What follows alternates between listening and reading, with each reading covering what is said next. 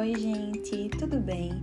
Hoje falaremos sobre um artigo original de título Ventilação não invasiva no pós-operatório imediato de revascularização do miocárdio, que foi publicado na revista Fisioterapia Brasil no final do ano de 2019.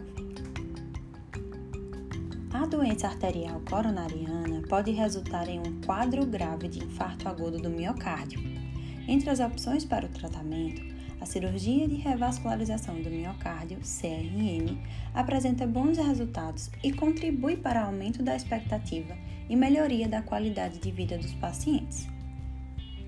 Os riscos inerentes à CRM englobam diversos fatores como parada cardiorrespiratória, tempo de cirurgia, tempo de realização da intubação, fatores esses que podem causar uma deficiência na capacidade residual funcional e culminar em insuficiência respiratória aguda, IRPA, no pós-operatório, consequentemente aumentando o tempo de internação desses pacientes nas unidades de terapia intensiva e no hospital.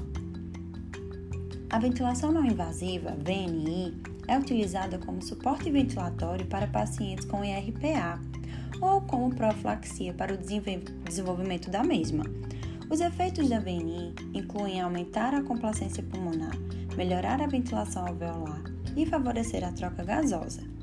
No pós-operatório de cirurgias abdominais e de ressecção pulmonar, alguns estudos mostraram melhora tanto na oxigenação quanto nos desfechos clínicos com o uso da VNI em pacientes que apresentavam hipoxemia após extubação orotraqueal.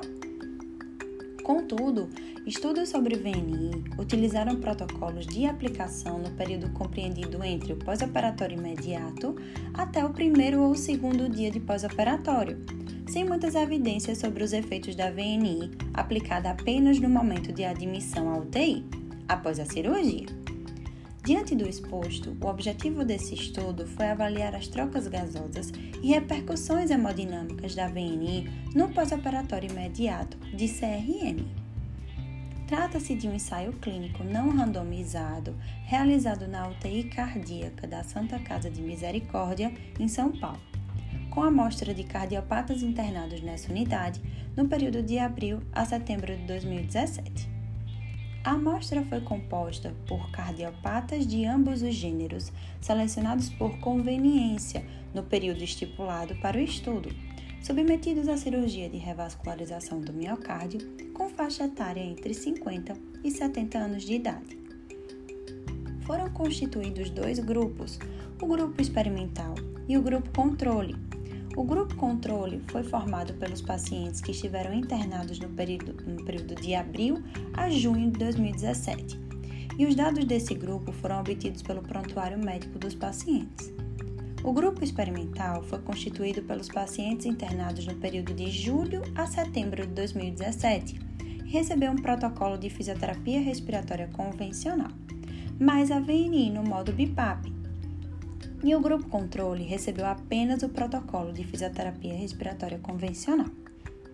O protocolo de fisioterapia respiratória convencional foi composto por exercícios com padrões respiratórios, associados a exercícios metabólicos para membros superiores e membros inferiores, propriocepção diafragmática, manobras para higiene brônquica, manobras de compressão e descompressão para reexpansão pulmonar.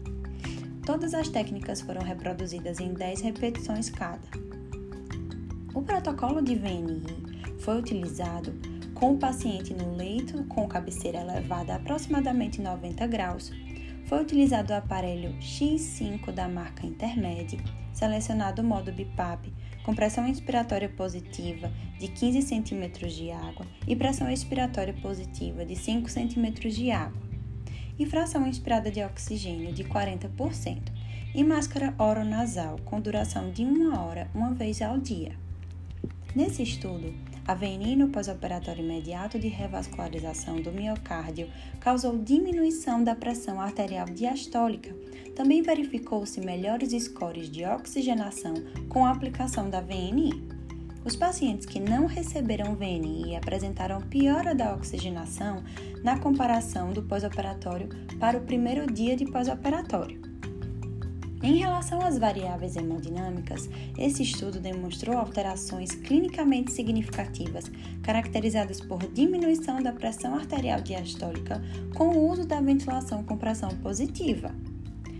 As limitações desse estudo incluíram um número reduzido de pacientes na amostra, que foi de 38, que o tempo permitiu avaliar se a intervenção com a VNI não teria sido alterado com desfechos clínicos com tempo de permanência na UTI e no hospital.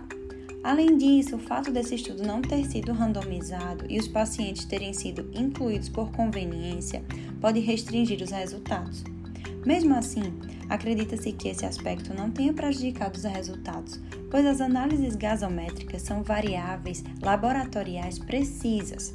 As medidas hemodinâmicas foram realizadas por fisioterapeutas como de rotina, sempre no mesmo horário. Assim, concluímos que são necessários mais estudos para elucidar melhor os efeitos hemodinâmicos e até que ponto as alterações nas trocas gasosas persistem nos pacientes tratados precocemente com VNI no pós-operatório de CRM. Então é isso, gente. Até semana que vem.